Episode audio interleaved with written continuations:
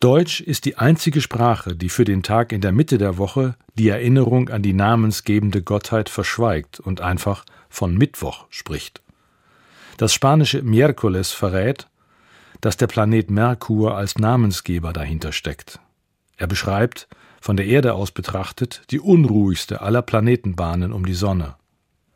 Ein Merkurschlaf ist eher oberflächlich, selten tief, macht einen reizbar, als hätte man in Wirklichkeit gar nicht geschlafen, sondern sich mit allerlei beschäftigt, ohne vorangekommen zu sein.